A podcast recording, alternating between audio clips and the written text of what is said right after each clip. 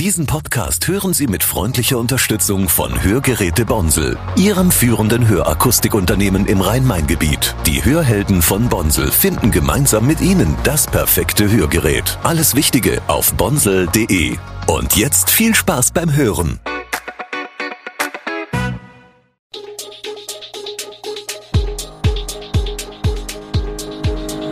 Gude, unser morgendliches News Update. Das Wichtigste aus Südhessen für Sie im Überblick.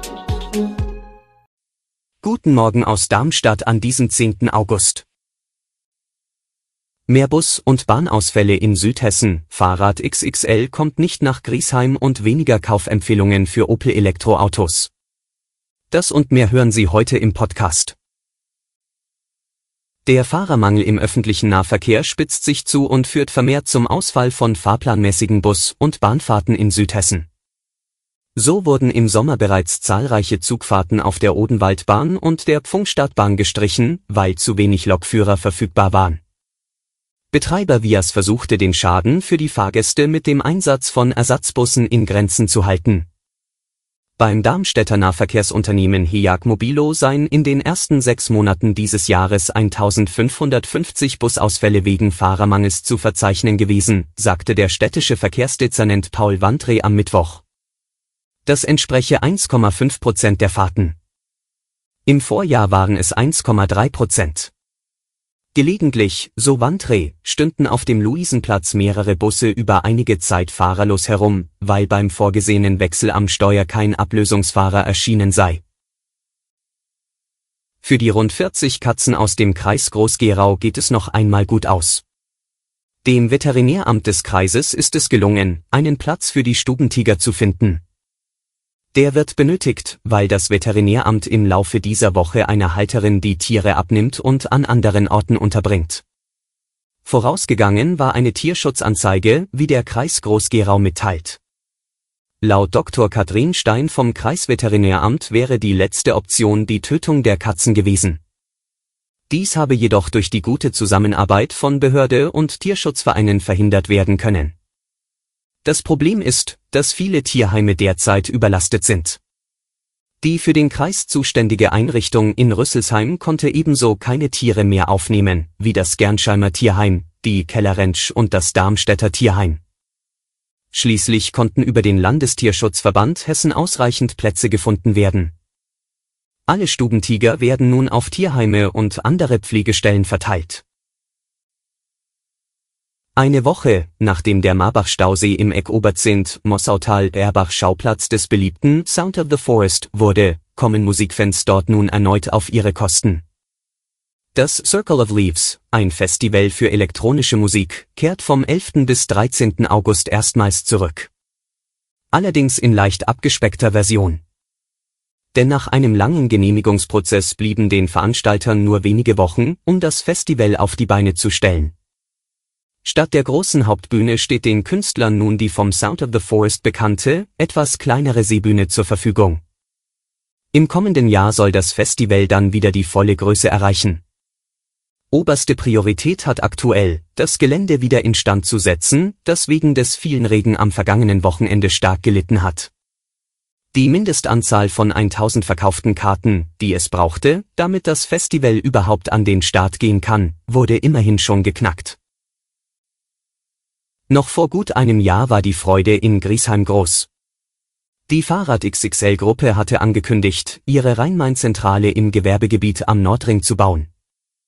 Nun die enttäuschende Nachricht, daraus wird nichts. Es wird laut Stadt vorerst keine Unternehmenszentrale im Griesheimer Gewerbegebiet am Nordring geben. Darüber sei der Magistrat der Stadt Griesheim kürzlich von Nils Laue, Teil der Geschäftsleitung der Fahrrad XXL Gruppe, in Kenntnis gesetzt worden. Die Gruppe betreibt ein Online-Portal und 16 Filialen in Deutschland. Als Grund gibt das Unternehmen aktuelle wirtschaftliche Trends an, so dass ein Projekt wie dieses derzeit für Fahrrad XXL nicht sinnvoll ist.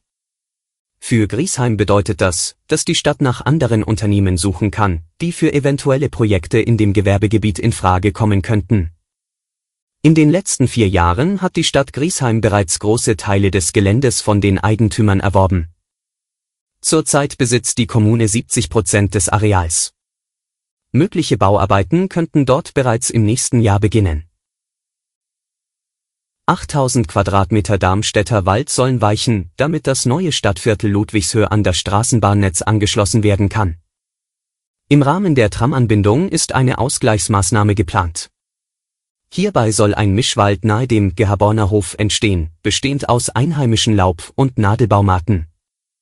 Kritiker äußern Bedenken bezüglich Erfolg und Flächengröße dieses Projektes. Stattdessen schlagen sie eine Alternative vor, ein elektrisch betriebener Shuttlebus soll die Wohngebiete verknüpfen. Diese Lösung stieß aufgrund fehlender Förderfähigkeit bisher auf Ablehnung. Die Diskussion dreht sich um Straßenbahntrasse, Waldschutz und die Balance zwischen Verkehrsbedürfnissen und Umweltinteressen. Mundpropaganda hat noch heute einen hohen Stellenwert, das ist speziell für das Opel-Geschäft von Relevanz. Denn die Rüsselsheimer wollen ab 2028 hierzulande nur noch Elektroautos verkaufen. Dafür braucht es zufriedene Kunden, die ihre Zufriedenheit auch kundtun. Knapp die Hälfte aller Autokäufer bauen auf private Empfehlungen, sagt das Pulsmarktforschungsinstitut. Laut einer Umfrage der Marktforschungsagentur Uskill bei 4500 Elektroautonutzern kann Opel mit E-Offerten vom Corsa über Mokka und Astra bis zum Zafira nicht punkten. Generell, so heißt es, habe die Zufriedenheit der Kunden mit ihren Stromern abgenommen.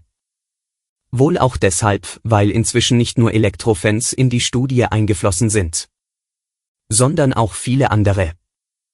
Diese Änderung der Nutzergruppen erkläre den Widerspruch zwischen technischem Fortschritt der Fahrzeuge und wachsender Unzufriedenheit. Nur 18 Prozent derer, die ihren Verbrenner getauscht haben, würden ihr neues Elektroauto jedoch weiterempfehlen. Im Jahr davor waren es noch 30 Prozent.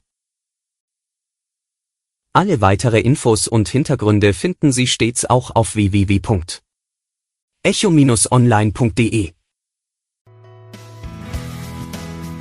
Gute Südhessen ist eine Produktion der VAM von Allgemeiner Zeitung, Wiesbadener Kurier, Echo Online und Mittelhessen.de.